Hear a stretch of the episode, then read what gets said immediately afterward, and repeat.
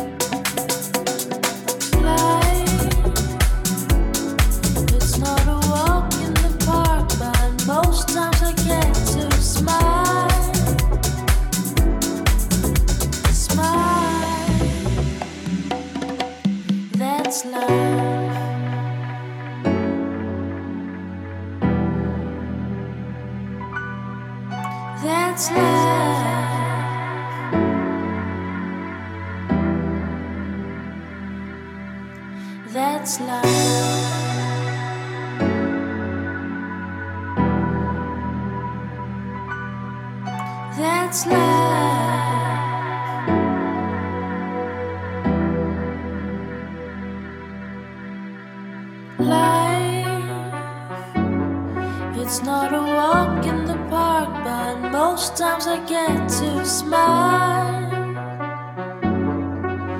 Smile.